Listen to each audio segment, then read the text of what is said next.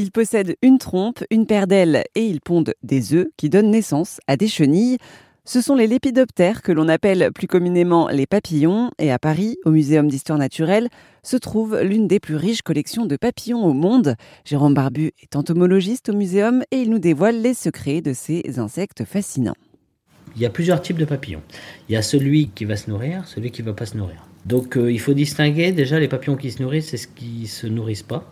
Donc euh, il y a par exemple des papillons comme euh, des saturnides, la famille des saturnidés, où le papillon, c'est gros papillons, avec des gros abdomens, où la chenille, quand elle va se transformer en papillon, elle va vivre sur ses réserves. En aucun cas elle va se, se nourrir, elle peut pas, elle, est atrophiée au niveau de la trompe, elle ne se nourrit pas. Donc ça c'est un papillon en général qui va pas vivre longtemps puisqu'il se nourrit pas. Il va vivre sur ses réserves, ça reste un gros papillon, donc il va vivre 15 jours, 3 semaines et il va mourir. Alors après, il y a aussi de distinguer le papillon qui se nourrit. Le papillon qui se nourrit, lui, va vivre beaucoup plus longtemps parce qu'il est capable de se ressourcer, euh, d'avoir euh, les vitamines qu'il lui faut.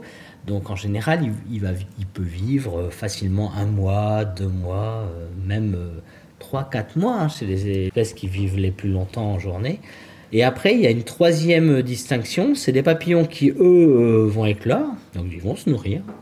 Ils vont vivre euh, un mois, par exemple, trois semaines, un mois, et ils vont se mettre en hibernation. Donc on va dire qu'ils vont, vont éclore à l'automne. En général, ça concerne plutôt ces espèces-là. Des espèces qui vont éclore euh, à l'automne, qui vont se nourrir, qui vont pouvoir féconder euh, les femelles.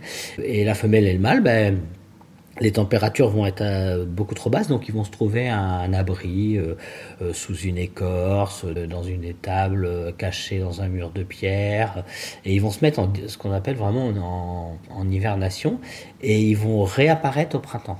Découvrez les papillons du Muséum d'histoire naturelle de Paris à la Grande Galerie de l'Évolution qui se trouve au Jardin des Plantes.